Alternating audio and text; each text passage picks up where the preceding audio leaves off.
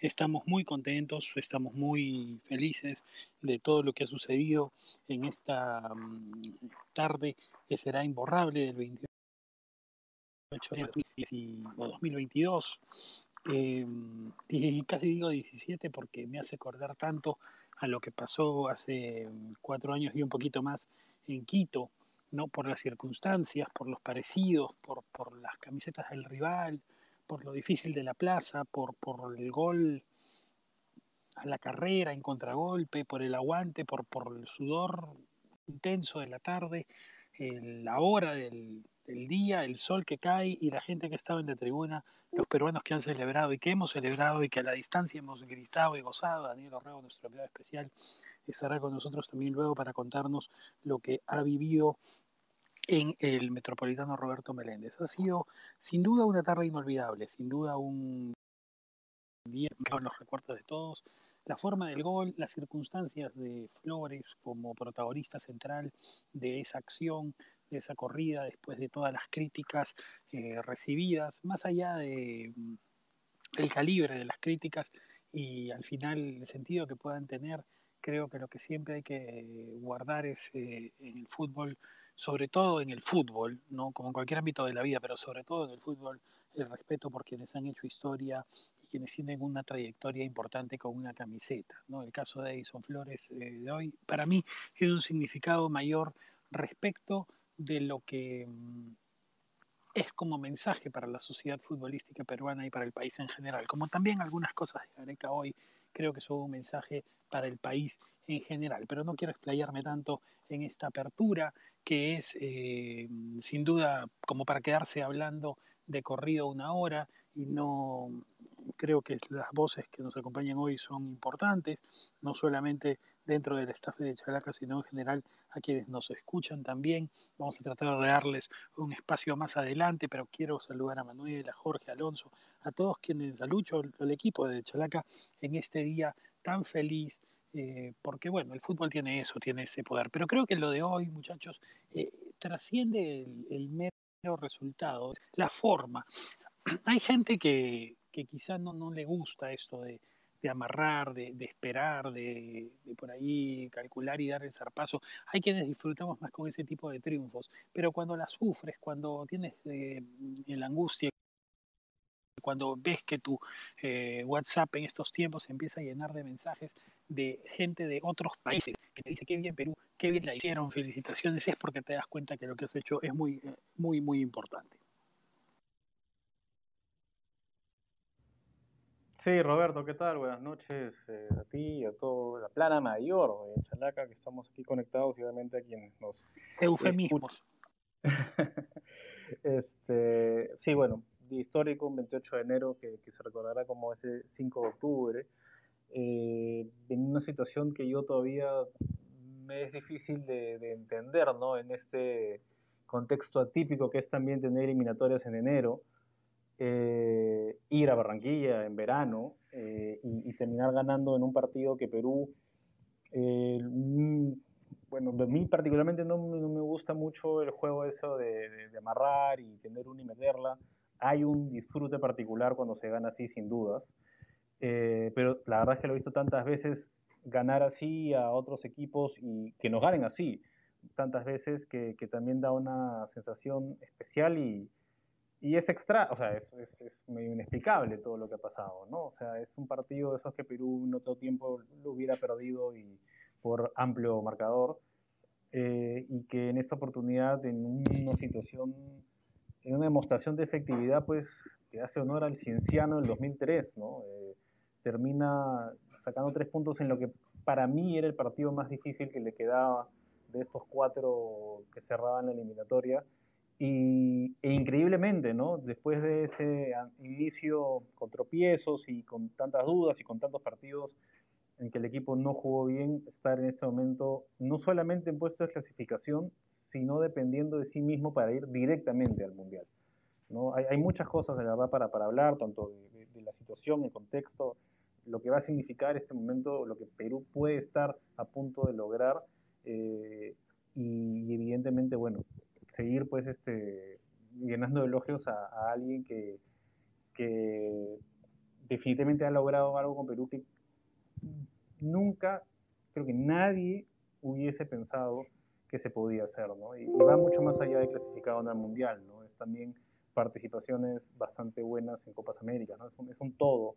Eh, y estar ahorita a, tres partidos de meternos directamente a Qatar es algo que, pues, que hace siete años, cuando Gareca llegó, era pues impensado, ¿no?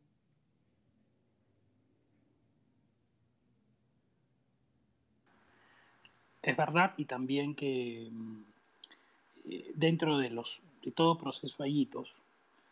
El proceso de ahora nos, eh, digamos, no es el mismo proceso eh, el de hoy, o el mismo momento del proceso el de hoy, que el de hace algunos años, a pesar de que el, éxito está allí, la continuidad está allí. Hoy Perú sostiene, después de la salida de Tavares de Uruguay, el proceso más largo de un técnico en Sudamérica, y eso es un mérito importantísimo.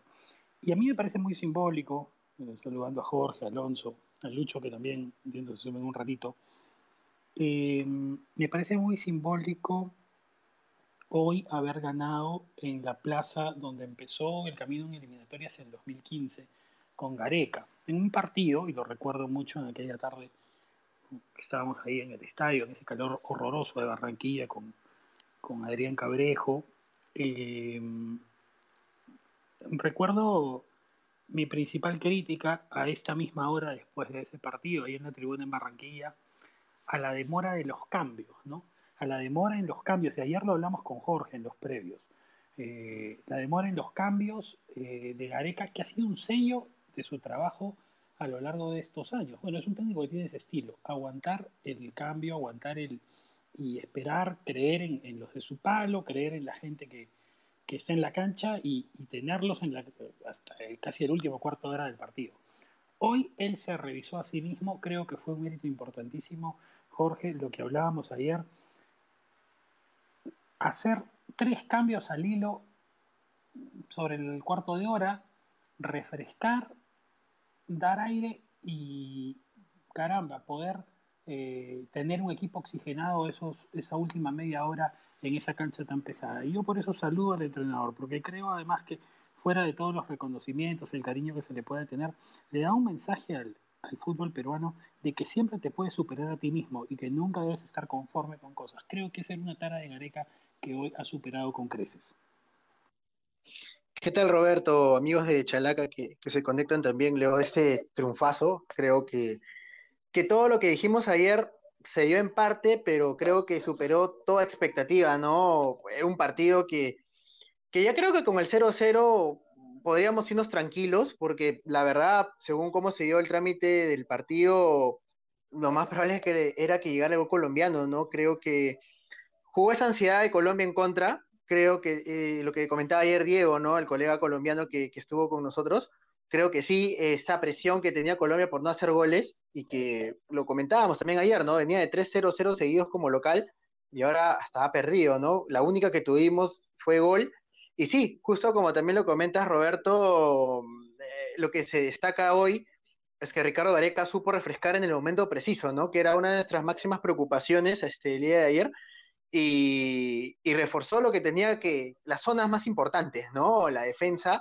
Mm, López, bueno, salió lesionado, fue un cambio un poco más forzoso, pero creo que el ingreso de Arajo también por Zambrano ayudó mucho porque Zambrano está falto de fútbol también, ¿no? En Boca no, no viene jugando y creo que más allá de que sea la segunda división de Holanda, lo de, lo de Araujo ha sido importante el proceso anterior y ahora cuando le ha tocado estar también, creo que hoy día fue importante su ingreso.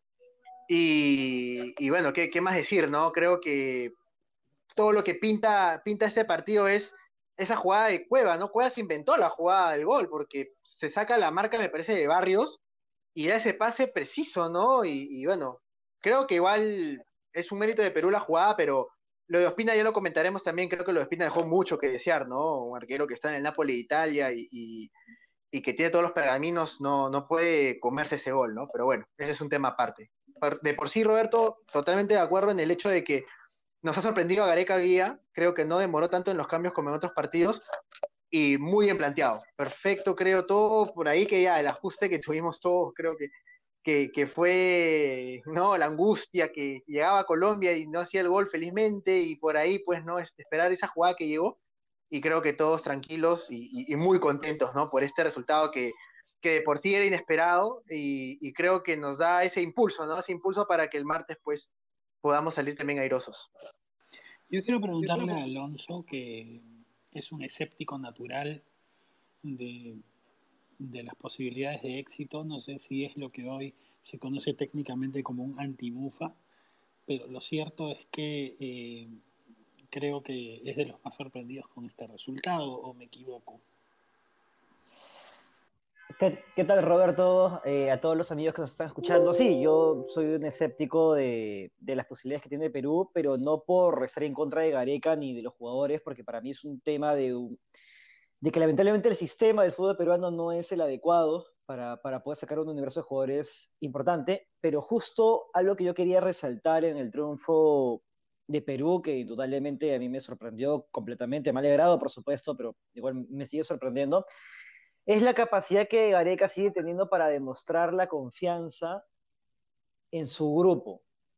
Y aquí puntualmente es la confianza hacia jugadores, por ejemplo, como, como Edison Flores o como Aldo Corso, que suelen ser muy resistivos de un tiempo a esta parte por las limitaciones que puedan tener como futbolistas, porque no pueden estar atravesando en su mejor momento futbolístico, eh, sobre todo Flores, y que Gareca lo ponga en su primer cambio y diga yo sigo pasando por él cuando toda la gente pedía Costa, como yo también en su momento, cuando comenzó la, cuando comenzó la era Gareca, yo pedía a Benavente en lugar de Cueva y y bueno, ya vemos Cueva que eh, cómo está ahora, es esa confianza que Gareca tiene en el grupo y cómo los jugadores le responden en los momentos más importantes. Y eso es algo que yo quiero resaltar y yo creo que más allá del escepticismo personal que pueda tener sobre la selección, yo creo que, que, lo que, que independientemente de cómo quede eh, Perú en, en eliminatoria, la confianza en el grupo que tiene o sea, la confianza que tiene Gareca en sus jugadores es el principal atributo que puede, que puede hacer seguir haciendo competir a Perú. Y eso es algo muy, muy sobresaliente.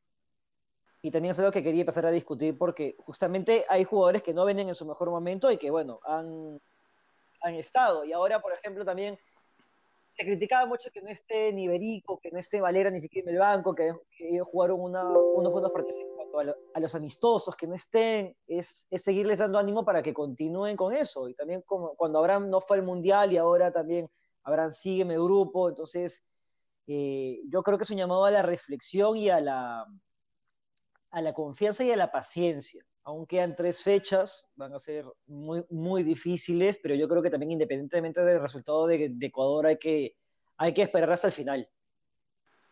Quiero aprovechar la presencia de Lucho en el panel para destacar un tema que hemos conversado con él, con él en nuestros programas durante muy buena parte del año pasado, pero que hoy día, y él como nuestro experto en MLS dentro del, del equipo de Chalaca, porque claro, los principales futbolistas de Perú hoy, los puntos altos de Perú hoy, eh, gente de la MLS, ¿no?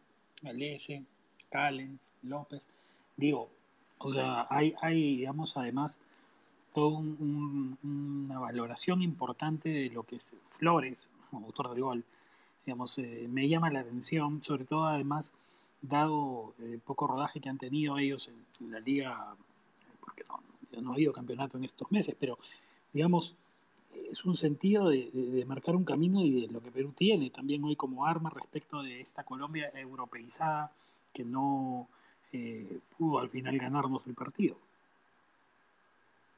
Así es, Roberto, amigos de Chalaca. Eh, buenas noches. La verdad es que la gran ventaja que está teniendo ahorita el, el fútbol norteamericano, específicamente la MLS, es el hecho de que están atrayendo no solamente talento, digamos, sudamericano para, para poder potenciar la liga, sobre todo jóvenes, sino el hecho de que están trayendo técnicos que puedan elevar y llevar al siguiente nivel a la liga. Eh, no solamente estamos hablando de gente conocida como Matías Almeida, sino el mismo entrenador sueco que, tiene este New York FC, que, ganaron el, el, la, la, Copa ahora último, sino que viene toda una corriente. Entonces, eso ayuda bastante porque el jugador se va, se está viendo diferentes realidades que, digamos, antes sería muy difícil para ellos poder encontrar, o el, o el cambio sería muy brusco.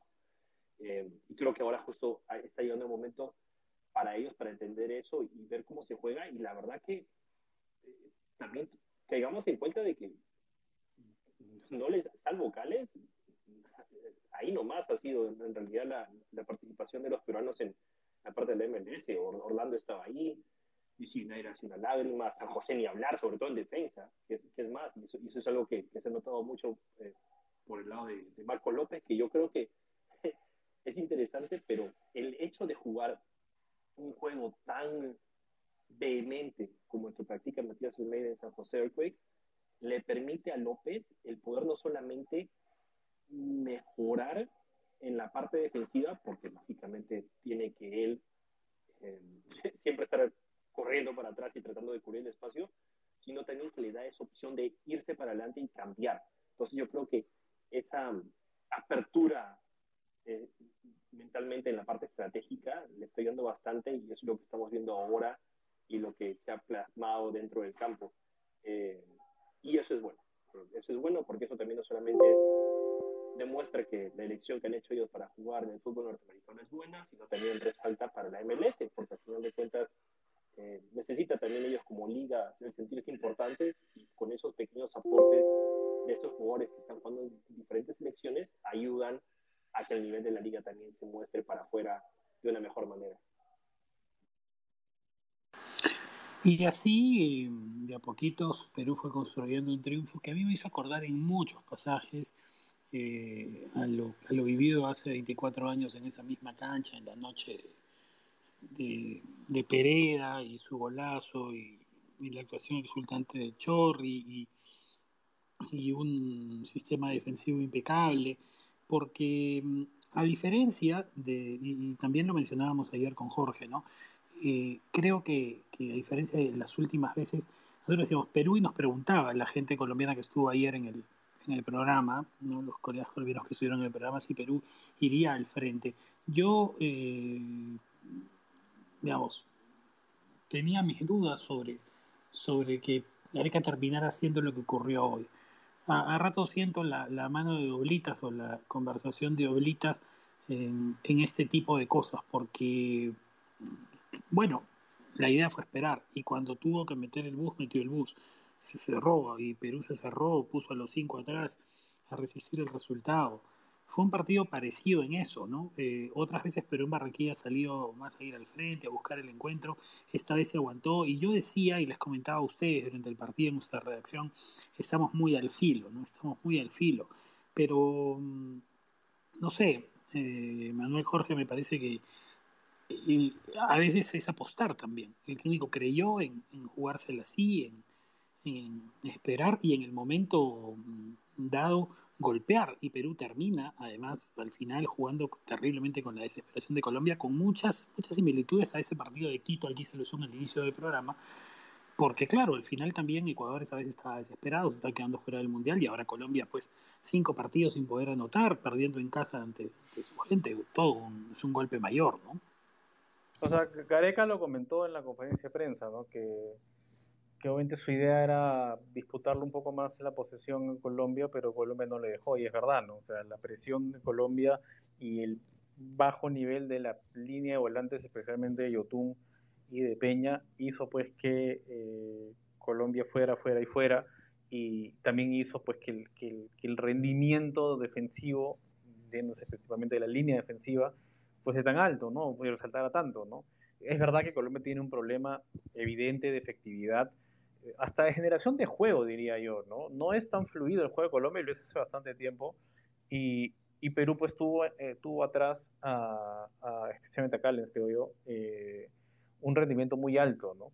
Eh, creo que Perú, en todo caso, el mérito de Gareca es haber entendido que esa era la manera de jugar este partido, porque al final es, un empate también era un buen resultado para Perú, ¿no? No despegarse de Colombia en el escenario de que no se pudiera ganar, eh, iban a seguir cantidad de puntos, Colombia tenía que ir a Buenos Aires, Perú decide Ecuador, podría un poco ya comenzar a jugar con que después de la siguiente fecha Perú estuviese por encima de Colombia necesariamente y así asegurándose entre comillas el repechaje, ¿no? O el repechaje dependiera de él. Pero era esos, estos partidos muy parecidos también al de Uruguay, de la Copa América del 2019, ¿no? Es un partido en que Uruguay fue, fue, fue, Perú no pudo encontrar la pelota. En ese caso no hubo gol, ¿no? Este, se fue a penales. Eh, claro que Uruguay tuvo muchas más claras en ese partido de lo que tuvo hoy día Colombia. Colombia no es que tuvo pues tres mano a mano, ¿no? Galese no me parece que haya sido figura. Eh, eh, Perú supo neutralizar a, Díaz, que en realidad me parece el jugador más desequilibrante que Colombia ha tenido en los últimos, últimos años, ¿no? Eh, pero claro, era un partido en que Perú iba a tener una, cualquiera que ha visto fútbol sabe que estos partidos el equipo que se defiende va a tener una y si la hace se puede llevar ¿no? el partido, más aún si lo hace cerca al final. O sea, ¿cuántas veces hemos visto un partido así a nivel de clubes o a nivel de selecciones, ¿no? que un equipo eh, está encerrado en su campo, no puede tenerlo, no puede generar y en la primera que tiene sale y, hace el gol. Y hay mucho mérito de Flores, pero hay que agradecerle a Ospina, ¿no? que creo claro, no. Ospina ya va, van dándonos la mano dos veces, ¿no? Ospina, bueno, Ospina la verdad es que a mí nunca me pareció un gran arquero, creo que mucha gente, especialmente de cadenas internacionales, lo ha inflado Ospina en su carrera, es un buen arquero sin duda, pero tiene muchos errores así y, casi deja a Colombia fue el Mundial de la eliminatoria pasada, ¿no? Con el partido en una función y luego con ese empate de, Guerrero, ¿no? aquí en Lima, pero, o sea, hoy día creo que Ospina puede haber dejado fuera el Mundial a Colombia, entonces, sí, claro, es, un tema de ellos, ¿no? Pero, pero Perú es un partido que, de esos que se tiene que adaptar porque lo importante es ganar. O sea, es la verdad, cuando eres un equipo chico, lo importante es ganar, nada de forma. ¿no? Háblame eso no, no. Brasil, ¿no? Eso, eso, eso, eso de más. Lo que pasa es que, claro, a veces hay unos discursos y si tú hoy retrocedes en timeline de Twitter y lees algunas eh, opiniones por ahí, al minuto 60 te van a decir que sí, que estamos ahí y demás. Yo he dicho, estábamos al filo pero es una apuesta totalmente legítima para lo que tenemos y podemos hacer. Ahora, me parece también una apuesta inteligente y, Jorge lo recordará cuando lo comenzábamos en, en, previos, porque me parece una apuesta que es inteligente especialmente cuando al frente tienes un rival que ya llevaba 360 minutos sin anotar y que estaba absolutamente desesperado por meter un gol. Claro, si a ese rival le plantas el bus y empiezas a rechazar y lo empiezas a exasperar y lo sacas, lo vas a mantener exasperado. Yo les digo, muchachos, no tengan duda de que a Colombia se le abre el arco en el siguiente partido y mete cuatro, porque los delanteros los tiene, la fuerza la tiene, la capacidad la tiene. Pero claro, ahora Jorge estaba con el arco pues cerrado y se le siguió cerrado y así es, cuando, cuando no te sale, no te sale, ¿no? Tal cual, Roberto. Creo que esa era una de las claves del partido. Eh, tratar de jugar un poco con la desesperación de Colombia, ¿no? Y sobre todo que la presión era de ellos, porque locales tenían que sacar los tres puntos, ¿no? Sobre todo también considerando que el próximo partido era contra Argentina en, Buenos Aires, que es totalmente durísimo y ya no es la Argentina que dejaba dudas en, el eliminatorio anterior. Y sí, yo creo también que se, si Colombia logra hacer un gol, como tú dices, se, ya, se le abre el arco y, y quién los para, ¿no? Felizmente que el día de hoy también estuvieron muy presionados y no, no le salió ninguna, ¿no? Y, como bien decía Manuel, la jugada más clara de gol de Colombia fue el remate de Abraham, ¿no? El cabezazo que casi es autogol. Y, eso te dice mucho, ¿no? Te dice que, que, Colombia pudo tener la pelota mayor parte del tiempo, pero si no sabes qué hacer con la pelota, pues al final lo mismo que nada, ¿no? Y, y creo que eso grafica mucho lo que fue el partido, ¿no? Una de las estadísticas, y creo que el número de remates fue 30 remates de Colombia contra dos o tres de Perú, ¿no? El gol de Flores y por ahí uno más que, que pudo haber sido, ¿no? Este, ni siquiera remate al arco, ¿no? Un remate por, por, por, sí, ¿no? Y, y, sí, yo creo que, que, bien leído también por Gareca, en verdad es una apuesta muy arriesgada porque es, es, ese tipo de juegos en el cual tú como dices tú, no plantas el bus y esperas y le das la pelota al rival, puede que te resulte como puede que no, pero felizmente que, el día de hoy la desesperación le jugó mal a Colombia y creo que, al final, pues, yo creo que seguían jugando dos días más y Colombia no iba a hacer gol, ¿no? están tan presionados, están tan desesperados y, se notó, ¿no? Se notó sobre el final, ya cuando reciben el gol, es como que ellos mismos se caen, ¿no? Se caen y por ahí que intentan de todas maneras el empate, pero ya pues sin ideas.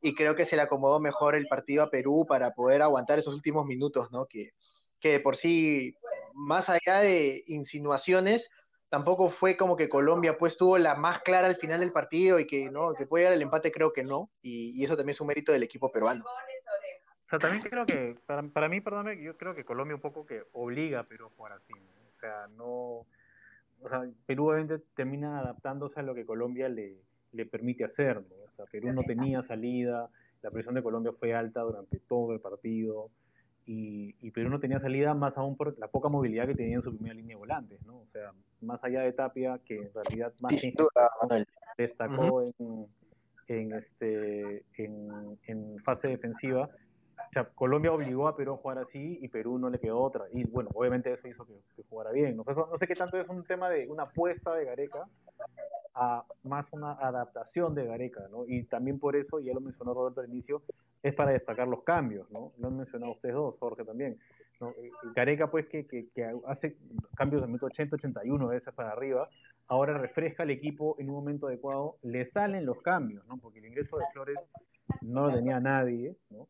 Este, para colmo tiene que cambiar a dos jugadores de la, de la zona defensiva, ¿no? Tiene que estar Abraham y tiene que estar Araujo para colmo, tiene que cambiar a uno de los centrales, que creo que eso no era su idea originalmente, este, y aún así el nivel del equipo en defensa crece a la vez que la desesperación de Colombia crece, porque en realidad no es que Colombia haya estado escalando jugadas claras conforme avanzaban los minutos, ¿no? O sea, las jugadas de Colombia siempre han sido, siempre fueron iguales, no, no hubo mano a mano, no hubo un disparo claro que tuvo que sacar Galese en ningún momento, no más allá de la desesperación y la necesidad, porque el 0-0, teniendo que ir a Buenos Aires el, la próxima semana, dejaba a Colombia fuera, o sea, yo nunca vi un Colombia que, que estuviese cerca ¿no? de, del gol, más allá de esa jugada que también menciona Jorge, de, Abraham, que casi es autogol, que sí tiene que sacar Galese.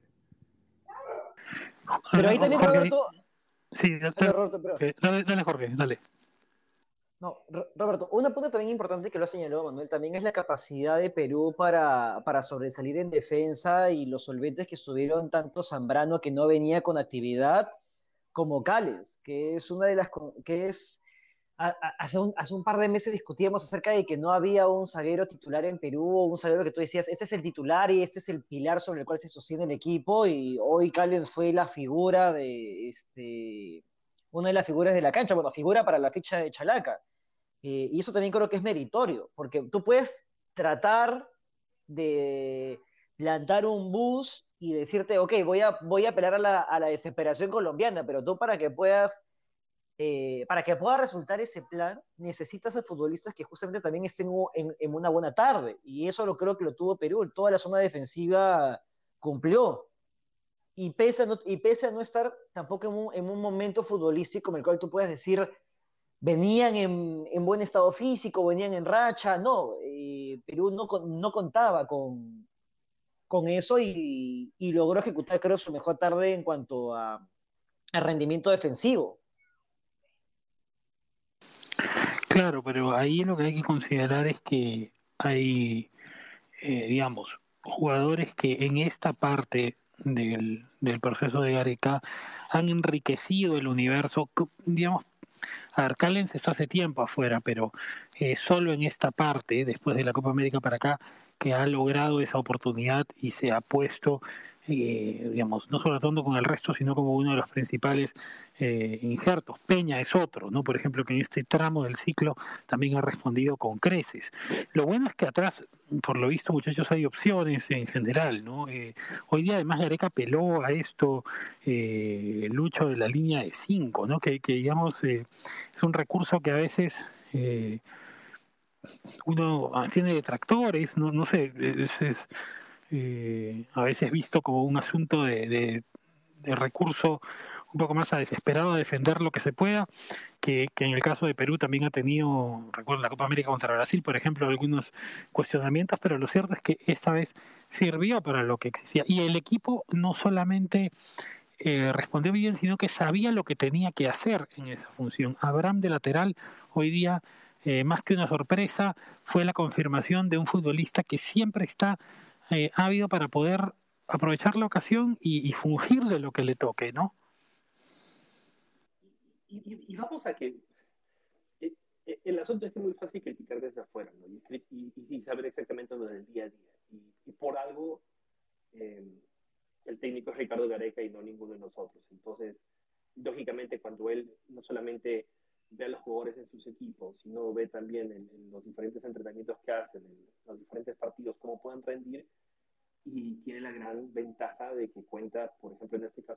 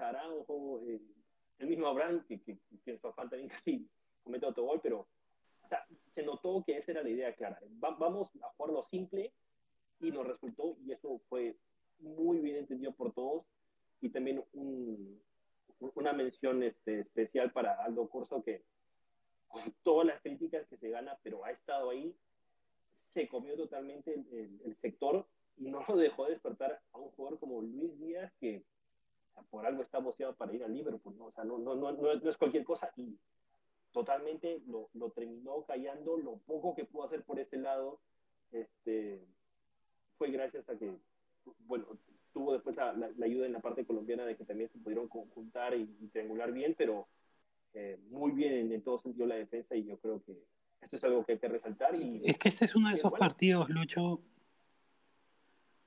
este es uno de esos partidos, Lucho, en los que a Corso uno, vamos, no, no puede decir, no, al final no puedes respetarle nada, ¿no? Porque el tipo pone el pecho, además hoy día con voz de mando, ¿no? Para cuadrar a James en un momento caliente del partido, eso te lo da la experiencia, ya el tiempo. Corso es un tipo que viene jugando más de 10 años constante y parejamente en el nivel de selección y, estando siempre, además, no, no, no es un ocasional, es alguien que está siempre, que, que Gareca considera parte de su grupo, eh, que por ejemplo en 2017 puso la cabeza contra Colombia y gracias a esa arriesgada acción, entregada acción, Perú terminó forzando un tiro libre que lo acabó poniendo en el repechaje.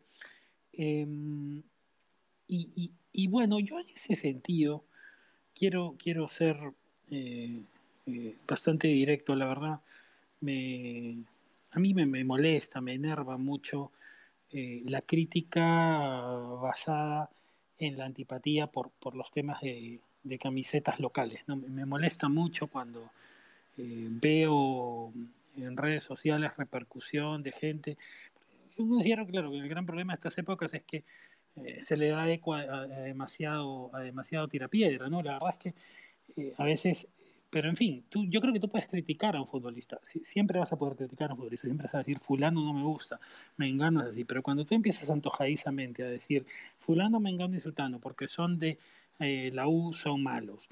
¿no? Y, tú te das cuenta que todos los que ponen eso son hinchas de Alianza, o viceversa, hinchas de eh, la U, que fulano, me engano, no, son malos porque son de Alianza, y así para el estilo, nosotros porque son de Cristal, nosotros por lo que son de lo que fuere, y realmente es terrible porque con, con, el tipo de eco que hay hoy día a través de las redes sociales se multiplica y se multiplica. Entonces eh, eh, se generan pues corrientes, y lo hemos vivido directamente, hay dos casos emblemáticos en la selección peruana, Pizarro, ¿no?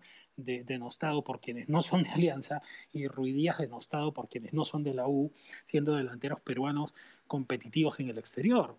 Eh, es eh, eso lo que yo he sentido que ha pasado con varios jugadores que hoy día les tapan la boca a muchos que en redes sociales terminan haciendo estos ecos. repito, no es que quiera perder el tiempo hablando de aquello que no se va a solucionar, porque eso va a seguir existiendo por más que yo lo diga o quien sea lo diga en este tipo de espacios.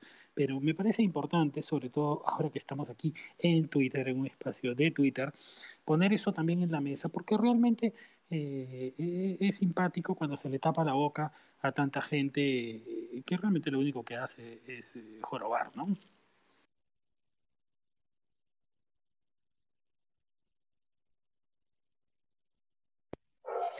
Sí, sin duda, Roberto. Creo que lo, lo que comentas es cierto. ese es el tema, ¿no? El tema de, de estos, de estos hinchas que confunden la identificación de un equipo con, como tú dices, ¿no? Con el rendimiento de un jugador, ¿no? Hay resistencia en algunos por de una declaración o algo, pero al final eso pasa a un segundo plano. Creo que al final el equipo de las elecciones de todos y, más allá de los nombres, el, equipo es lo, lo, más importante, ¿no?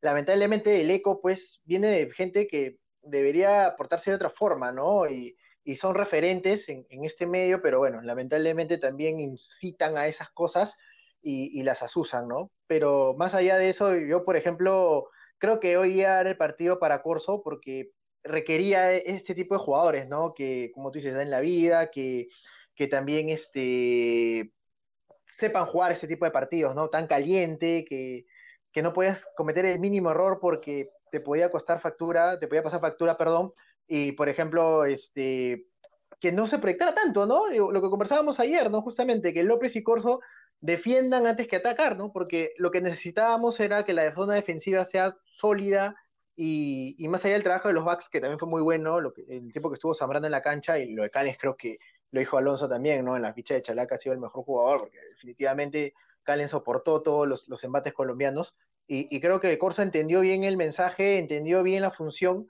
y cerró muy bien su banda, ¿no? Yo no encontré ningún error, incluso estuvo muy bien también en, la, en el repliegue defensivo, ¿no? Sobre todo el juego aéreo, que a pesar de no ser un jugador de una estatura no tan considerable, tiene un muy buen juego aéreo, ¿no? Y lo demuestra la Liga 1, que no solamente defendiendo, sino también atacando, ¿no? Pero, pero quedándonos en el ámbito defensivo creo que, que también, ¿no? Fue muy importante en ese aspecto, en los balones detenidos y, en el juego aéreo, ¿no? Y, y, cerró muy bien. Y, como tú comentas, ¿no? Creo que la cerecita al pastel fue esa jugada, de, le, grita James, ¿no? Que está en el suelo como que quiso fingir un penal, me parece, y, y, se lo dice, ¿no? Y, y, estás este tipo de jugadores hoy, y, sí, pues, definitivamente la experiencia de Corso importantísima, ¿no? Quiero darle el saludo y el micrófono a un querido amigo de la casa, eh, siempre cerca de nosotros, el equipo de Characa, Juan Jesús y Arena, que hoy día nos está en Barranquilla y se tomó un bus desde Moviendo hasta Barranquilla. ¿Cuántas horas has hecho y qué nos puedes contar, Juan Jesús? Te felicito además por tremenda travesía y quiero mm, aprovechar tu presencia en este espacio para que le puedas contar a la gente que nos escucha eh, todo lo que la televisión no mostró hoy de este sensacional triunfo y lo que se ha vivido en el Metropolitano Roberto Meléndez eh, esta tarde. Juan Jesús, gracias por estar acá.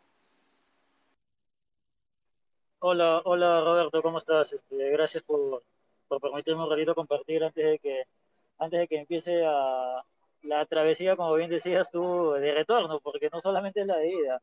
Salí el día domingo, 7 y 30 de la noche moviendo, llegué hoy eh, al promediar el mediodía, más o menos, tenía que haber llegado como a las 8 de la noche, a 8 de la mañana, pero los buses se retrasaron y bueno, lamentablemente llegué un poco más tarde de lo, de lo previsto, pero nada, con la satisfacción de, que todo ese esfuerzo hecho personalmente terminó, terminó siendo muy satisfactorio con esta, con esta victoria de Perú el día de hoy que, que reconforta, que, que, vuelve a, a, dar esa, esa esperanza de que, de que Perú pueda estar nuevamente por segundo vez consecutiva en un mundial.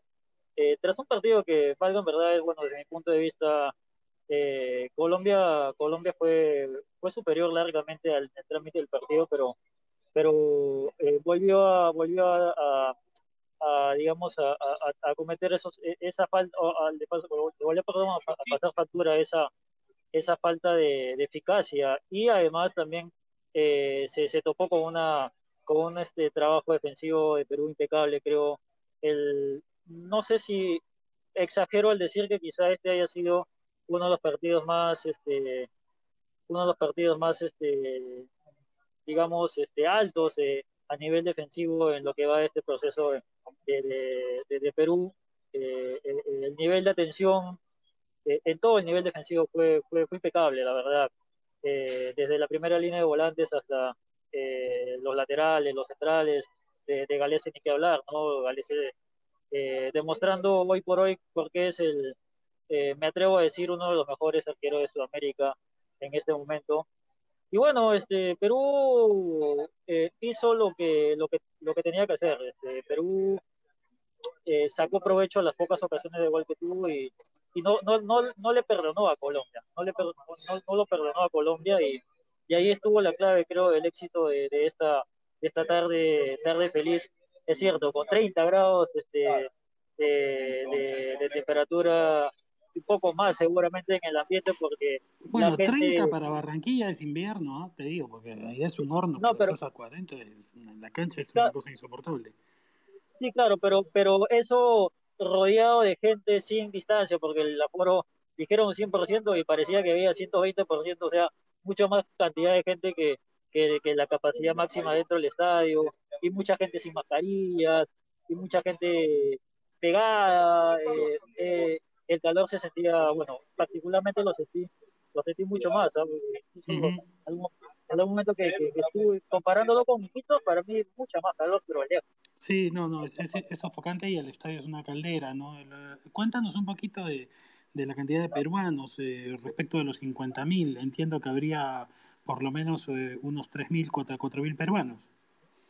Sí, en la, de la tribuna que se apreció, digamos, donde estuvo tuvo este, el grueso de, de, hinchas de la barra oficial, me parece que hubo cerca de 2.500, pero en el resto de tribunas sí, yo creo que incluso hasta 4.000, y, por ahí un poquito más, porque estaban dispersos por, por, diferentes zonas de la, bueno, lo que vendría a ser eh, para nosotros, eh, tomando como referencia el Estadio Nacional, la tribuna Occidente, y también en las populares y también en Oriente, al margen de, de, de lo que seguramente ustedes pudieron apreciar eh, del grupo de hinchas de, la barra oficial. ¿no? Yo calculo que superó los 4.500 eh, espectadores este, eh, peruanos hoy en Barranquilla. Manuel, tú decías una postal del final del partido que quizás Juan Jesús nos pueda ampliar, ¿no? De, la hinchada colombiana. mencionabas algo de esto. Sí, bueno, había unos videos, ¿no? De cuando se retiraba Perú del campo, la hinchada colombiana que no había salido del estadio comenzó a aplaudir, ¿no? a la selección. Sí, sí, sí, es verdad. Reconocieron, de hecho, de hecho incluso eh, en el sector donde yo estuve, que fue un accidente casi lateral, pegado lo que vendría a ser este, eh, norte, eh, un grupo de hinchas, una familia de hinchas peruanos que, estaban allí cerca, a mí al final este, recibieron todo el reconocimiento, el saludo, el abrazo, la felicitación de los hinchas colombianos, que en ese aspecto sí se portaron eh, eh, de, de, gran forma, de gran forma sí reconocieron al final eh, el, triunfo, aplaudieron, los felicitaron a los hinchas, reconocieron el esfuerzo de muchos que, que, han viajado, o sea, la gran mayoría de los, los, hinchas que hoy estuvieron aquí en el partido vinieron exclusivamente para, para, para estar en, en, este compromiso. Y bueno, la satisfacción seguramente para, para todos ellos de, de haberse llevado esta, esta alegría también. Dale, Juan Jesús, te agradecemos mucho ¿ah? y, éxitos en esa travesía de vuelta. Ni Aldo Ramírez ha hecho tantos kilómetros como tú ahora. ¿ah? Ojalá, espero, espero llegar, porque tengo que, tengo que estar para el martes para el partido con Ecuador. Ojalá que, que, pueda llegar a tiempo, espero. Espero que sí. Bueno, te dejamos para que pases por todos los controles de frontera necesarios y esperando que, mm, a ver si Alonso Cantuarias pues ya se anima también a, a, tomarse su ¿no? barquito a Montevideo, habrá que dar la vuelta, ¿qué harás? Ya tiene fe ahora sí en, en una jornada histórica en el centenario. Eh, sí, se...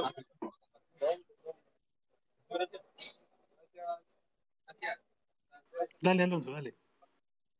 No, Roberto, o sea, yo creo que hay que, ir paso a paso otra vez, como te digo, yo sigo insistiendo que Perú, más allá de, de como son resultados perspectivos, igual yo creo que, que individualmente es menos que otras selecciones, eh, sí, sí va a competir, pero tú sabes que igual siempre eh, el escepticismo va a estar, pero igual siempre le deseo lo mejor a la selección. Ahora, lo que se viene también va a ser Ecuador, que, que es un rival que también viene en alza, que es un rival muy complicado, y que también un poco la pregunta que va a quedar es, eh, ¿cómo es que debería afrontar Perú ese partido? ¿Debería ir por los tres puntos? ¿Debería ser un poco más cauto buscando el empate? Eh, esto obviamente, ese, ese, inesperado de triunfo ante Colombia nos llena obviamente de optimismo, no, eran tres puntos que yo creo que ni el más optimista podía, podía contemplarlos dentro del papel, la gente ya estaba hablando que firmaba el empate a cero los 45 minutos, varios integrantes de Chalaca que también están por acá, entonces esa es una de las interrogantes, o sea, cómo Perú debería afrontar este partido considerando eh, esos tres puntos. Bueno, tiene que ir a ganarlo, pues, ¿no? O sea, no hay ningún tipo de duda. Perú hoy tiene la posibilidad de hasta quedar tercero. O sea, yo, o sea, yo entiendo que nunca estamos en una situación tan, tan positiva, ¿no? Tan favorable para nosotros y eh, siempre hemos estado acostumbrados a eso. Hemos entrado al mundo mundial pues por la ventana, ¿no? Cortito, si me permiten solamente, disculpen, este, solo, solo mencionar, ya, ahora sí ya me paso a retirar y le agradezco por, por permitirme participar con ustedes. Eh, coincido un poco con lo que dice Alonso, pero eh, cómo encarar el partido, eh, me parece, seguramente, corríjanme ustedes si me equivoco, eh, sin Cueva, porque Cueva no va a estar, me parece, por, por tarjetas amarillas.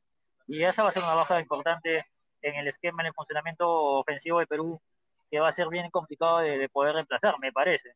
Habrá que ver qué, es, lo que, qué es lo que plantea Ricardo Vareca. Pero bueno, sí, de todas maneras, me parece que no, no serviría serviría de muy poco la victoria el día de hoy si no, si no se sacan los tres puntos del local ante Ecuador, ¿no?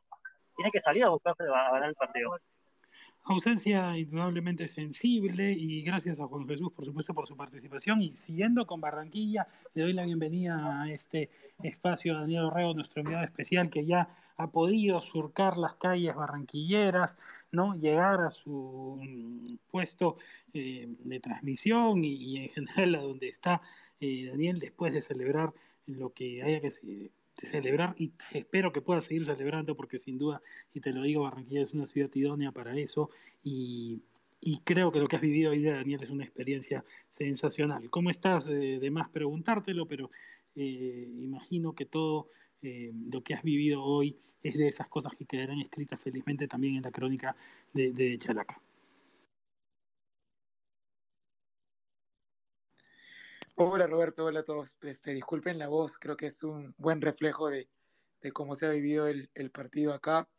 Eh, como dice Roberto, creo que es difícil describir la, la sensación de no solo el triunfo, la forma, digamos, casi inesperada en, la que se dio. De hecho, eh, el gol, en el gol estábamos muy lejos de, la jugada y hubo como una sorpresa general de, de todo el grupo que estaba junto en, en la barra, pegado entre lo que es la tribuna oriente y sur, porque era una jugada muy inesperada para todo lo que había pasado durante, durante el encuentro. Creo que está además un poco analizarlo, que me imagino lo vienen haciendo ya hace varios minutos, pero creo que la, sensación, la, tanto desde el inicio como, como hacia el final, poder quedarse allí alentando, que los jugadores se acerquen.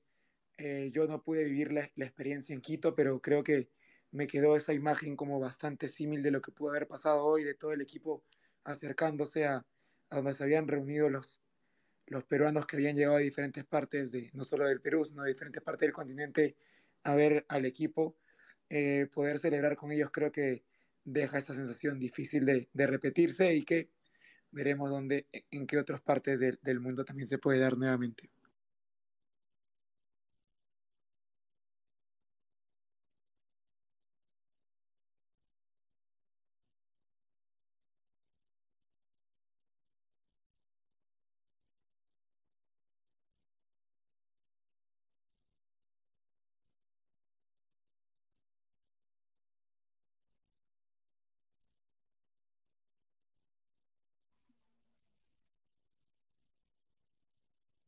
Relevante que ha tenido Perú en su historia, ¿no? Por, por el nivel del rival, por los jugadores, ¿no? Por, por el contexto también.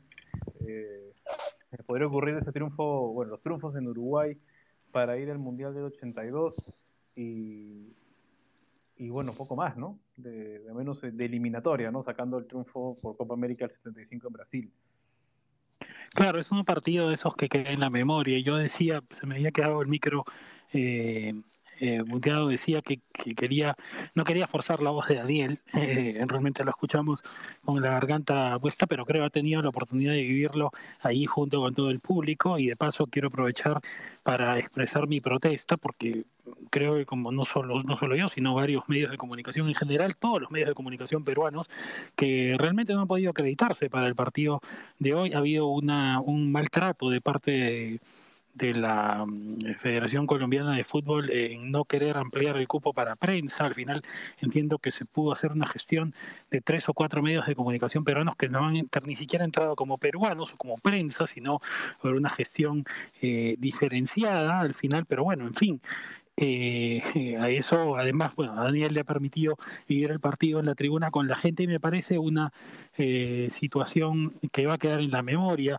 Daniel, y entiendo que Em, al final lo contaba Manuel, todo el público y todo el estadio, eh, la gente en Colombia que, tiene una buena relación con, el Perú, ¿no? Quizá Perú y Colombia son, si vamos a hablar de hinchadas amigas o países amigos en Sudamérica, de los más estrechamente vinculados, al final han reconocido eh, el estadio unánimemente la, presencia de la, de la selección peruana, ¿no?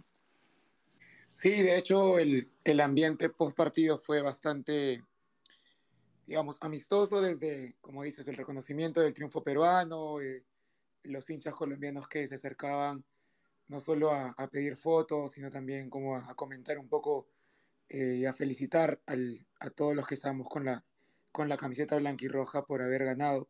Sí, creo que como en todos lados hay este, por ahí algunos eh, individuos que no se ajustan un poco a ese tipo de buen trato debo confesar que me terminó cayendo un botellazo con agua también mientras estaba en la tribuna como parte de la experiencia. Así que queda también, queda también un poco... Bueno, son anécdotas. Es parte del, costo de estar por allí. Entiendo que la celebración será larga de los peruanos, y larga y larga. Sí, de hecho ha sido un, tema también difícil poder salir del estadio. Mucha gente, eh, el estadio completamente abarrotado, el, acceso no es, muy, no es muy fácil, así que ha sido difícil salir, por eso recién me he podido conectar. Y ahora creo que si, si ayer les, les decía en el Space que un poco las mismas eh, calles de, Barranquilla estaban pintando de blanco y rojo y había muchos peruanos eh, juntos por, por, diferentes lugares, creo que hoy día va a ser multiplicado por, por varios miles, así que vamos a, vamos a ver cómo, cómo se esa celebración, como dices, es parte de la experiencia y un poco vamos a eso también en las siguientes horas. Está bien, Daniel. Te, dejamos para que descanses porque la verdad entiendo que la garganta está pesada y además el, ambiente en Barranquilla es para que la noche sea larga. Como diría un buen amigo que lo veo por aquí conectado, Eduardo Cáceres, se presta para una jornada nocturna informal la, ciudad de Barranquilla esta noche para los peruanos. ¿eh? Te mando un gran abrazo de parte de todo el equipo y, y estamos por acá. Dale un abrazo por allá también. Nos vemos. Listo, listo. Em, bueno, nuestro día especial Daniel Orreo ya nos contará en su crónica mañana lo que ha vivido. Quiero hablar de la tabla, de, de, lo que viene, muchachos. ¿Cómo ven el escenario? Eh, Manuel, Jorge, Alonso, de cara al, al, al futuro inmediato o inmediato, ya no hay inmediato. Yo creo que, ya a ver, puntualmente con el Perú-Ecuador, para mí es más factible robarle puntos a Uruguay en Montevideo que para mí ante Ecuador. Pero fuera de ello, con los, demás, con, los demás equipos, yo creo que Venezuela con Peckerman va a robar puntos a, nuestros rivales directos. Eh, el triunfo de hoy ante, ante Bolivia, ese 4-1, y ante, la, ante el regreso de varias figuras como Salomón Rondón, yo creo que sí van, o sea, yo creo que mucho de lo que pase va, a pasar por Venezuela. Ese es un primer apunte que quisiera dar. Bueno, yo, yo, como te decía hace un rato, ¿no? Para mí Perú está en la mejor posición de su historia, desde que se juega la eliminatoria como se juega, de poder clasificar directo al Mundial, ¿no? O sea, Perú puede quedar tercero y ese debería ser el objetivo.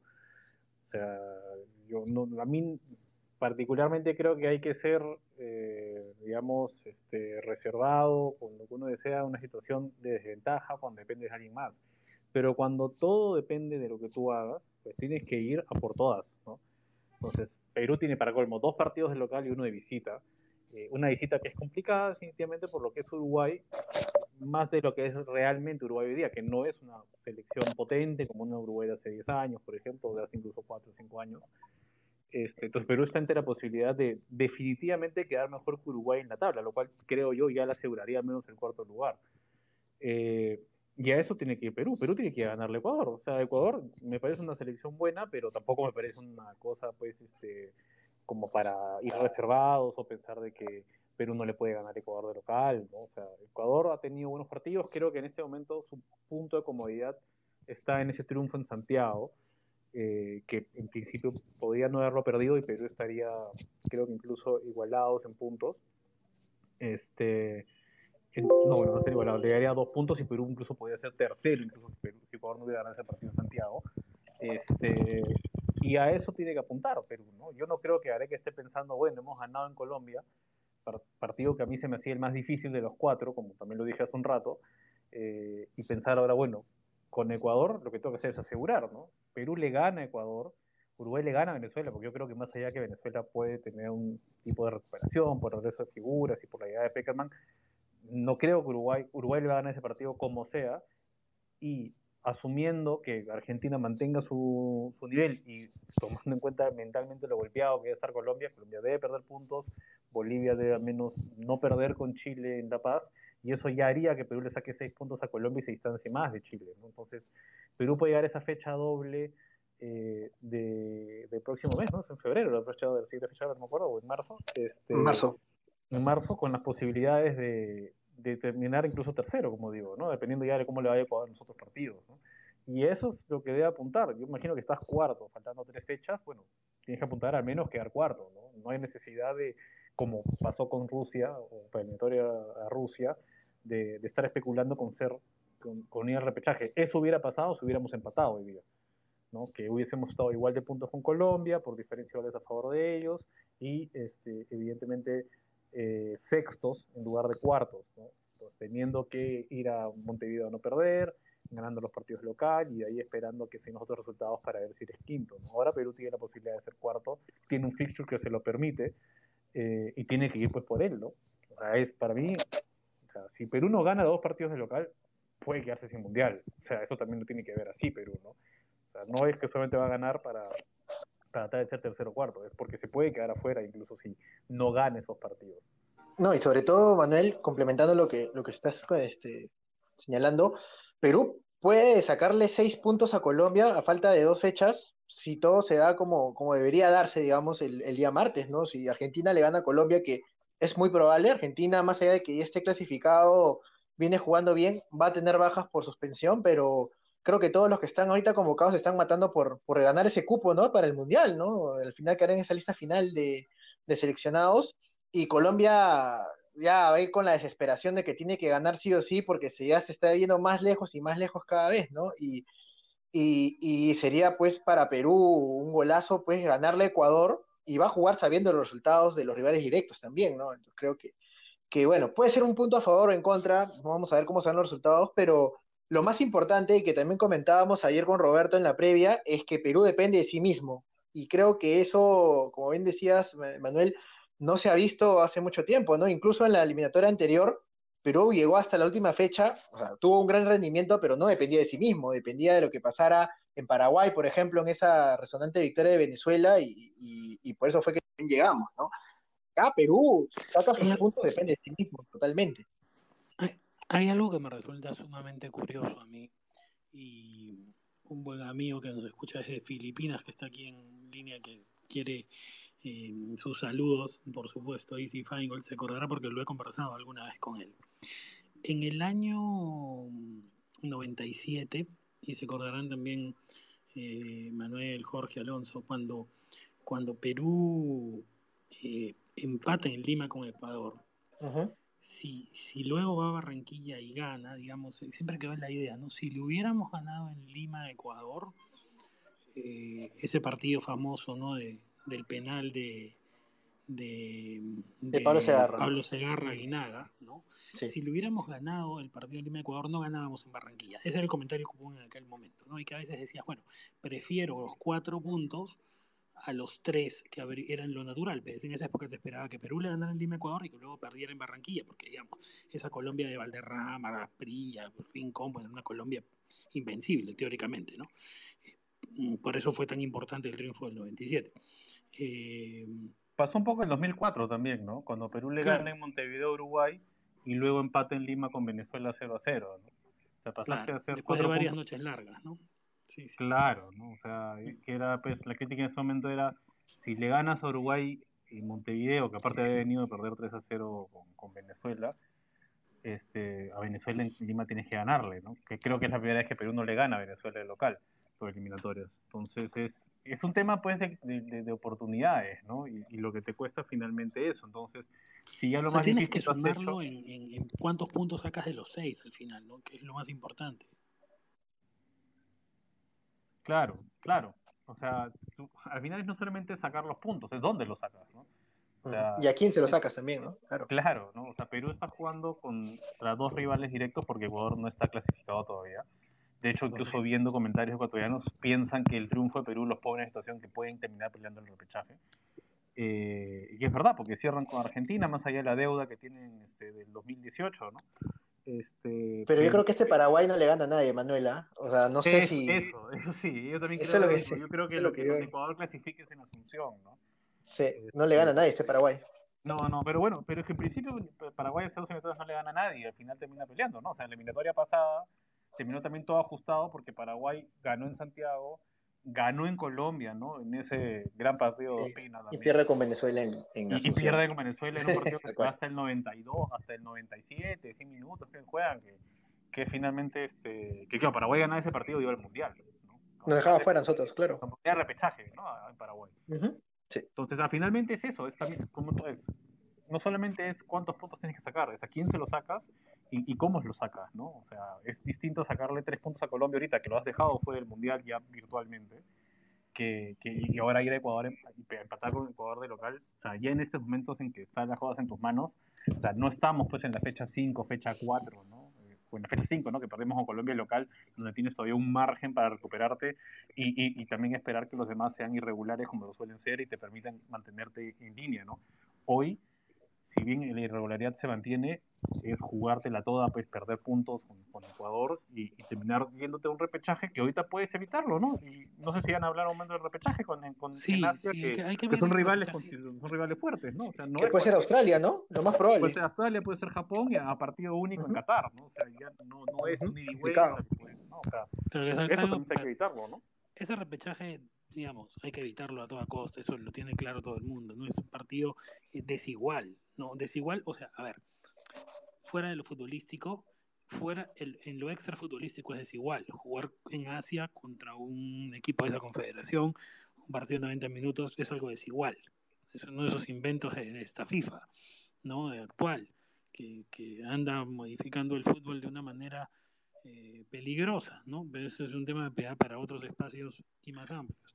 Eh, esta mm, situación para mí es, ok, eh, nosotros en esta jornada puntualmente, en la número 15, hay que ver lo que pasa el martes, pero la sensación que está quedando después de esta jornada 15 es que Paraguay está fuera de carrera, que Chile está casi fuera de carrera, que Bolivia se ha puesto muy cerca de quedar fuera de carrera porque la forma en que ha perdido es estrepitosa y que mm, Colombia está cerca de quedar fuera de carrera. O sea, son muchos palitroques que se cayeron en esta jornada.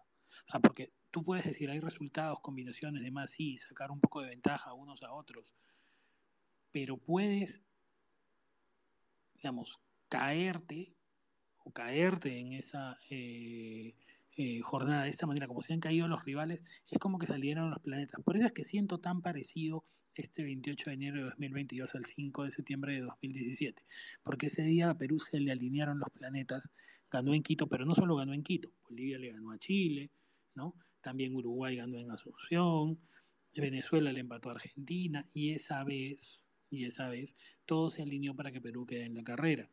Y ahora también esta fecha ha generado esa alineación de planetas para que Perú quede como uno de los principalísimos favoritos de Sudamérica a ir directamente al Mundial. sí, sin duda, Roberto. Sí, sí, adelante, Manuel. No, no, totalmente, ¿no? O sea, esta cosa rara que se llama eliminatoria sudamericana, ¿no? Donde la irregularidad pues, este, es bastante alta y, tienes a un Perú que, que nuevamente, eh, y lo comentaba Daniel en un tweet que hace un momento, Daniel Reate, ¿no?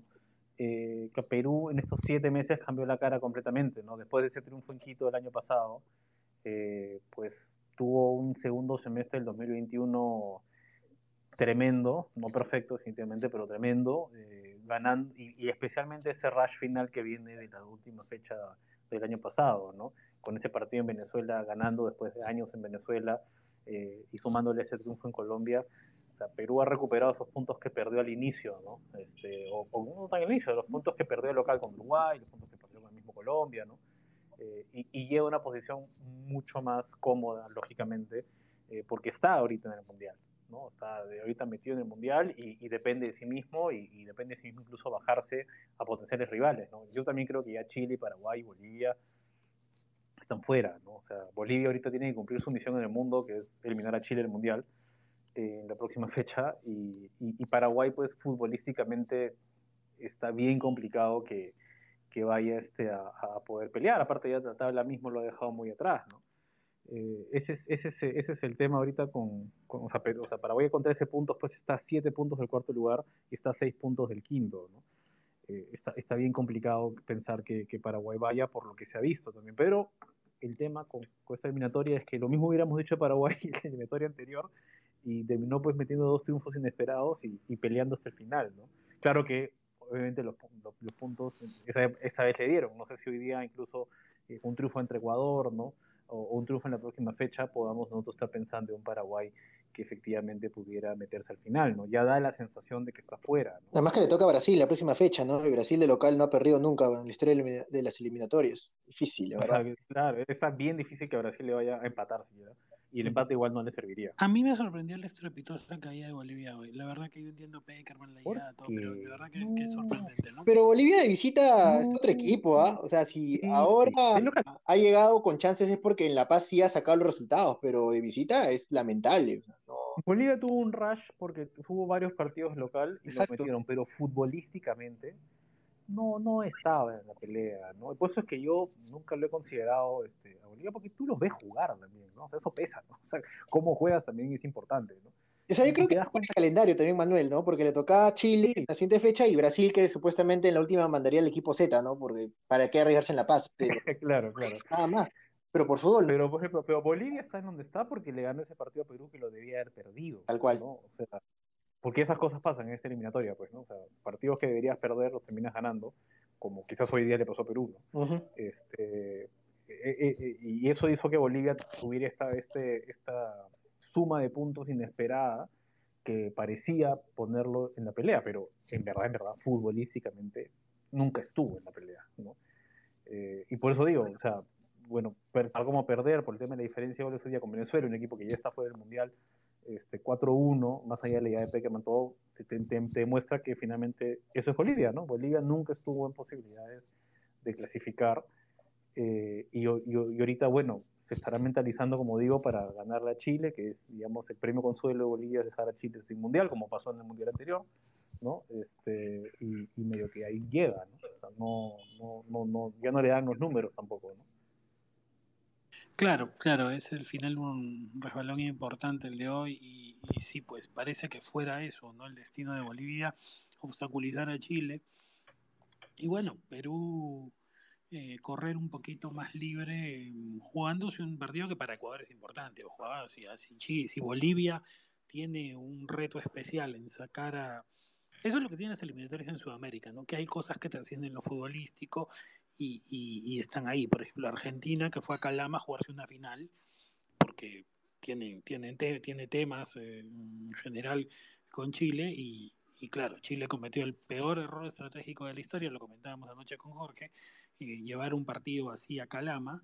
Eh, digamos, eh, darle a Argentina más motivos para querer jugarse una final y terminar perdiendo y acabar por las patas de los caballos. Realmente lo de Chile ha sido un despropósito llevando el partido a, Calama. Totalmente y, absurda la decisión, totalmente. Totalmente absurdo. Totalmente. absurdo. Y, y, y, al final, eh, Bolivia tiene todos los estímulos, todos los incentivos posibles para eliminar a Chile, más allá de lo que pasa con la propia Bolivia, y eh, Ecuador tiene todos los incentivos posibles para venir a Lima a clasificarse al Mundial. ¿no? Sí, eso sí, definitivamente, ¿no? Y, y, bueno, Ecuador ya se había acostumbrado a sacar puntos en Lima, ¿no?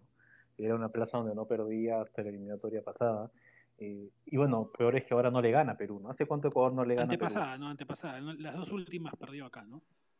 Verdad, claro, desde la época de Margarián. Claro, el gol de Pizarro. Uh -huh.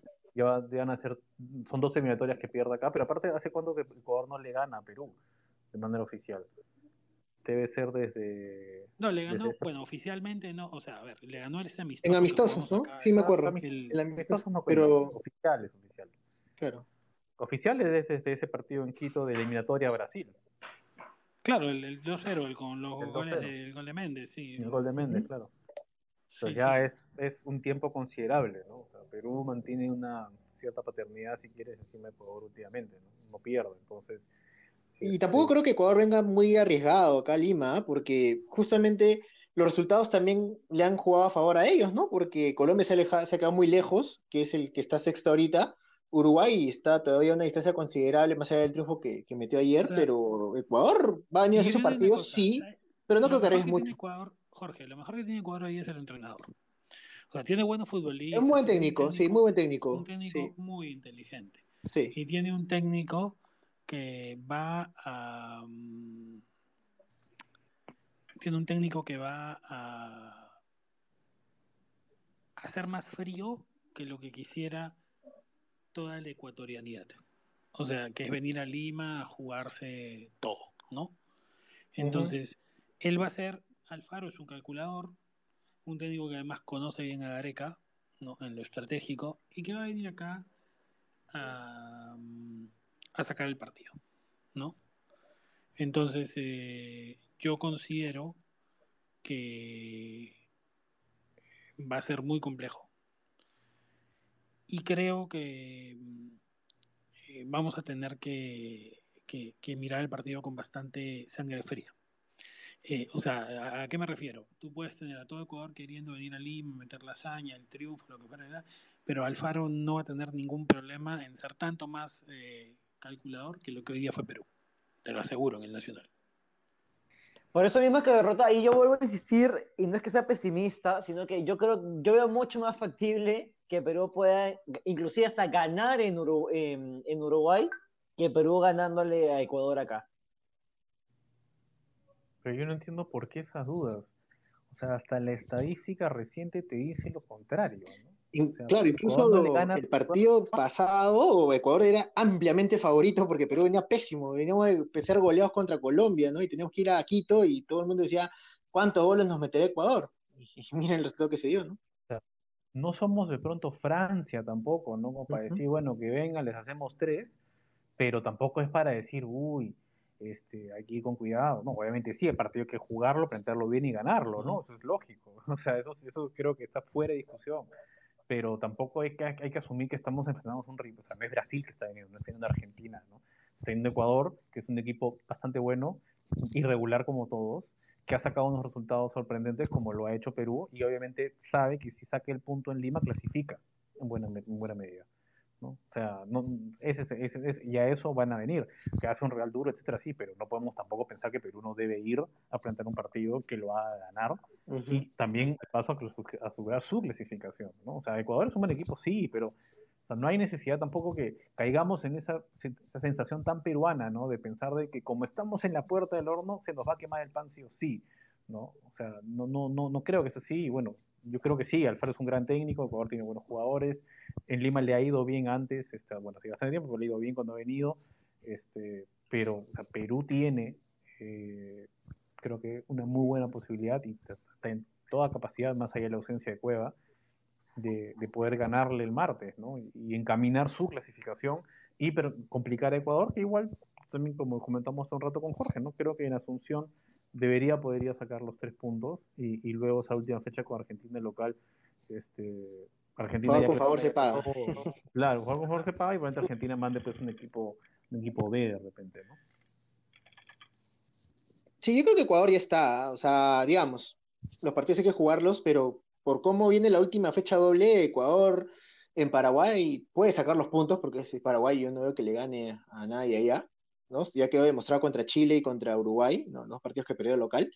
Y contra Argentina yo sí creo que favor con favor se paga. Vamos, vamos a ver qué, plantea Scaloni, pero queda esa, esa sensación por lo que pasó en la eliminatoria anterior, ¿no? Donde Messi se disfrazó de, de Ronaldo y metió tres goles. ¿no? Bueno, Messi es un gran jugador, pero igual. O sea, por ahí que, que puede, puede pasar eso.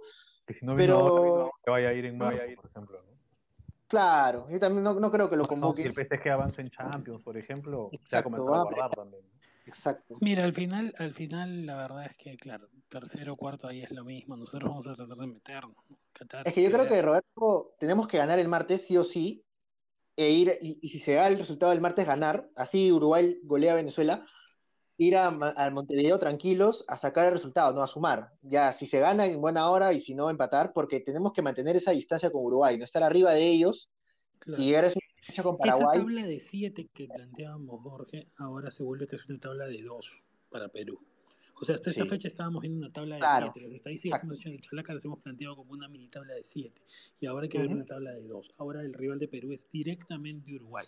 Exactamente. O sea, todo lo que hay ver. Hecho, desde ya digo que el siguiente espacio que hagamos habrá que hablar con nuestro amigo Javier de León o, o alguna gente más de, de Montevideo para poder ver lo que, lo que sucederá en este plano. Y aquí Perú tiene una ventaja importante, que es la duración del proceso.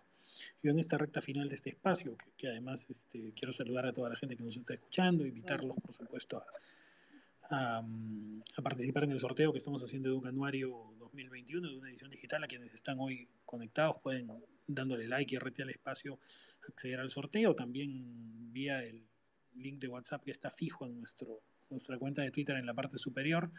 Pueden, eh, si quieren adquirir el anuario, lo pueden hacer con 20% de descuento, simplemente diciendo hemos estado en el espacio, escuché la oferta y quiero tener el 20% de descuento en el anuario, así que lo pueden adquirir.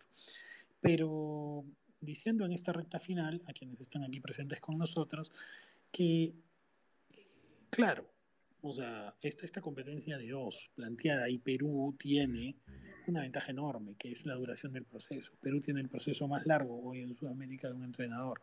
Hoy día hemos visto lo que eso pesa y vale. Uruguay apostó por una vuelta de tuerca. Debutó Alonso y ganó.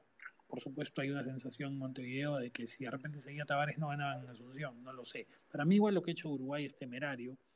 Me parece muy poco recomendable sacar un entrenador todavía después de una duración tan larga. Yo, yo lo siento como un harakiri, claro, te dirán los uruguayos, no, pero ya era necesario, mira y ganamos. Bueno, ojo que Paraguay también eh, está estrenando entrenador, estrenando estadio y, y todo anda mal en Paraguay. Hay que ver cómo le Uruguay el martes también, ¿no? Sí, bueno, o sea, Uruguay ciertamente está lejos del Uruguay de la eliminatoria pasada, ¿no? Eh, o sea, venía de, de, perder al menos cuatro partidos eh, antes de este partido con Paraguay. Y, bueno, Uruguay suele tener estas lagunas en las eliminatorias, ¿no? De que no gana o pierde varios partidos y de ahí se recupera, eh, también aprovechando la irregularidad de los demás, ¿no? Y eso es lo que lo tiene ahorita quinto, ¿no? Este, tenía que ganar en Asunción ante un rival directo también en ese momento y lo hizo. Y, y, ahora pues con Venezuela, que no es un rival directo, es un rival que ya está eliminado de local, tiene que asegurarse esa victoria porque también tiene en general un calendario bastante amigable, Uruguay tiene quizás, un, creo que de todos era el que tenía el, el, fixture más, más, más, amigable eh, para este, este final eh, contra, bueno, recibe a Perú en la, en la penúltima fecha del local, eh, que es un rival directo también en ese momento. Y sí, o sea, ahorita, ahorita la cosa está en, en quién, o sea, Perú y Uruguay tienen que priorizar, este clasificar esto primero, ¿no? Pero es tratar de clasificar directo, ¿no? Y luego ves si consigues el repechaje, ¿no? El repechaje es como que lo, siguiente que, que, apuntas porque estás en esa situación en la cual puedes jugar así, ¿no? Ahora, Uruguay creo que tiene buenos jugadores, el cambio generacional le ha costado, no es superior a varias selecciones del, del, del continente, eh, pero tiene jugadores de experiencia como Suárez, ¿no? que sacó la cara ayer, eh, y eso obviamente siempre es un diferencial en momentos de alta tensión, que Uruguay aparte está muy acostumbrado a jugarlo, porque salvo la eliminatoria anterior, siempre ha llegado a situaciones como esta, ¿no? De no estar adentro o, tener que jugarse a todo en dos, tres fechas, ¿no? Este, y, y, en buen, y bueno, y siempre salía airoso, más allá que el 2006 este, perdió el repechaje, no, para el 2000, no, para 2006 perdió el repechaje con Australia, ¿no? Pero desde ese momento hasta ahora Uruguay está medio acostumbrado a estas situaciones de tensión en la cual necesita ganar todo para poder meterse este, como sea al Mundial, ¿no? Y creo que es una ventaja eh, por, por encima de Colombia, o por encima de Chile, o por encima de Bolivia, o mismo Paraguay, ¿no? Eh, y en eso Perú tiene al menos la experiencia de Rusia 2018, ¿no? Donde Perú también tuvo que venir de atrás y jugar con tensión, no poder perder partidos, ¿no? Acumular una racha sin perder importante al final y, ganar partidos que, antes no nos había ganado eh, para poder este, meterse. Entonces es, una buena competencia con, con, con, lo saludable, que lo más probable es que igual los dos, a menos que en quinto, ¿no? Dos pero Perú tiene que aprovechar esa ventaja, ¿no? El triunfo de hoy día a Perú le pone una situación excelente con, Monte, con Uruguay, por no tener que ir a ganar a Montevideo, ¿no? Que era quizás lo que hubiera tenido que pasar si es que Perú ya no ganaba, ¿no? Sí, eh, de verdad que habría sido habría sido eh, complicado eh, y se logró, digamos, se logró hacer el número y, las cifras para poder terminar eh, en una posición tan agradable este día de fútbol. Ya en este cierre del, espacio invito a todo el panel, por supuesto al público. Mañana vamos a tener una resaca de la jornada a la misma hora también y, también mañana eh, trataremos de, de, escuchar un poco más a la gente, así que mañana también eh, vamos a abrir un poco el micro aquí para que em, parte del público pueda dar también sus ideas sobre cómo viene el futuro de la eliminatoria. Hablaremos un poco del panorama también eh, del repechaje y, las posibilidades de lo que viene en Asia. Hay que, hay que analizarlo. Ayer hablamos un poquito de CONCACAF, pero quiero mm, cerrar con, con todos, con, Lucho que está aquí en el panel con nosotros, con Alonso, Jorge, Manuel con, su reflexión final sobre lo que este día puede terminar significando para el proceso largo de Ricardo Gareca, repito, el más extenso de la, de la historia, o mejor dicho, el más extenso no solo de la historia de la región peruana, sino el más extenso de la actualidad del fútbol sudamericano. ¿En qué punto del, en qué punto del fútbol, digamos, del, del proceso de Gareca estamos hoy, sienten después de esta tarde, noche? la verdad, me, preguntabas aquí, hace tres meses, creo, creo, que todos podríamos estar la misma idea de que pensamos que, podría ser esta, esta, eliminatoria, podría ser la última, sobre todo por, por todo lo que estaba ocurriendo, digamos, ¿no? alrededor y el hecho de la pandemia. Este, pero creo que viene fortalecido. O sea, ganar tres partidos al hilo, dos de ellos de visitante, no te los hace cualquiera. Eh, es, es, es, es, indudable. Y, y, yo creo que así como Quito fue nuestro, nuestro punto de inflexión o de alguna manera como que nuestra manera de, de, ver que podíamos hacerlo, eh, pensaba que eso era eh, en Venezuela o el partido de visita en Venezuela que, tuvimos de la, fecha doble pasada, pero creo que, que, es, que es hoy, definitivamente. O sea, se ha visto madurez del, del equipo, personalidad, sobre todo sabiendo de todo lo que se tenía, digamos, en contra y toda esa presión. Yo creo que eso es lo bueno de este grupo que está rompiendo mucho de esos récords negativos que teníamos. ¿no? Y, yo creo que viene fortalecido y no sé si, no me quiero adelantar a, a decir que de repente, eh, para ver en qué posición se encuentra Ricardo Gareca en el sentido de que pueda él ser técnico de la selección nacional por, por, más años, pero yo creo que por lo menos él se puede sentir eh, tranquilo y, fortalecido de que su núcleo le ha respondido. Y, como decía casi casi al principio de, de, este Spaces es el, el, hecho de que eh, él, por algo es, él es el seleccionador, por algo él es el entrenador de la selección, por, él, él sabe los jugadores, los conoce, no está con ellos día a día, pero estoy totalmente seguro que mantiene conversación con ellos y sabe lo que están entendiendo y, y lo ha probado. Eh, ahora solamente queda ver si es posible lo que todos esperamos, que es el conseguir la victoria con Ecuador y que nos digamos, eso nos, nos dé todavía ese, esa, esa, como que emocionalmente nos mantenga ahí y para que sigamos metiendo presión al resto de rivales en, en, Sudamérica. Pero lo que me queda claro, sobre todo en, todo este proceso, lo que él no vino a engañar, él no vino a, a digamos, a, a, tratar de, de, poner algo totalmente diferente. Él dijo, crean en mí, yo, yo voy a creer en el jugador peruano, creo en el jugador peruano, y lo está demostrando. Así es que como ahora, creo que nos, a varios de nosotros nos ha caído en la boca y nos ha dicho, crean en lo que yo veo y pienso de, mis jugadores que me pueden rendir y eso lo ha hecho. Así es que la mejor de la suerte para él y para el equipo y a por Ecuador.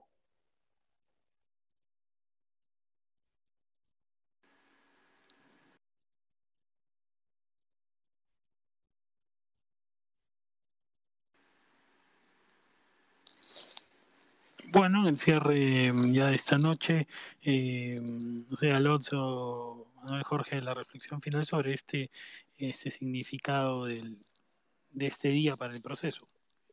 Sí, eh, Roberto, yo, yo me acuerdo mucho ese partido que perdimos en Chile, no en esta eliminatoria, sino en la anterior, que, ¿no? que Flores logra el empate transitorio, pero bueno, Vidal, para variar, se inspiró ese día y, también nos anotó.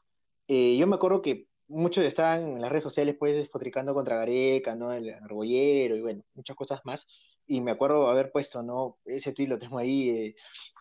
Yo, yo estoy a, muerte con Gareca porque lo veía como que un tipo que creía en sus jugadores y, sabía que jugaba Perú, ¿no? O sea, no, no era como que, bueno, pues este, los procesos anteriores que habían sido nefastos, ¿no? Donde Perú a la justa se empataba y, jugaba pésimo, ¿no? Ni siquiera sabía que jugaba, ¿no?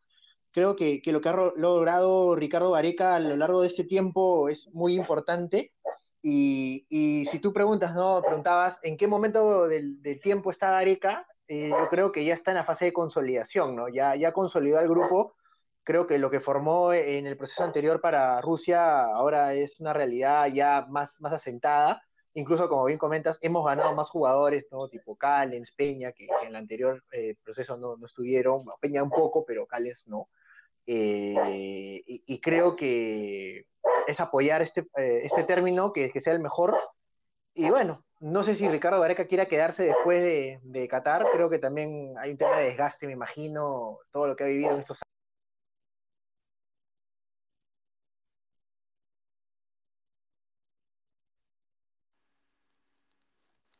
Sí, sí, bueno, habrá que ver, Ocho años es bastante, pero es un tema para, para evaluar, Alonso. Sí, bueno, yo básicamente mi reflexión final sería mucha calma, eh, independientemente de lo que se pueda sacar entre Ecuador, ya más allá de optimismos, eh, realismos y demás.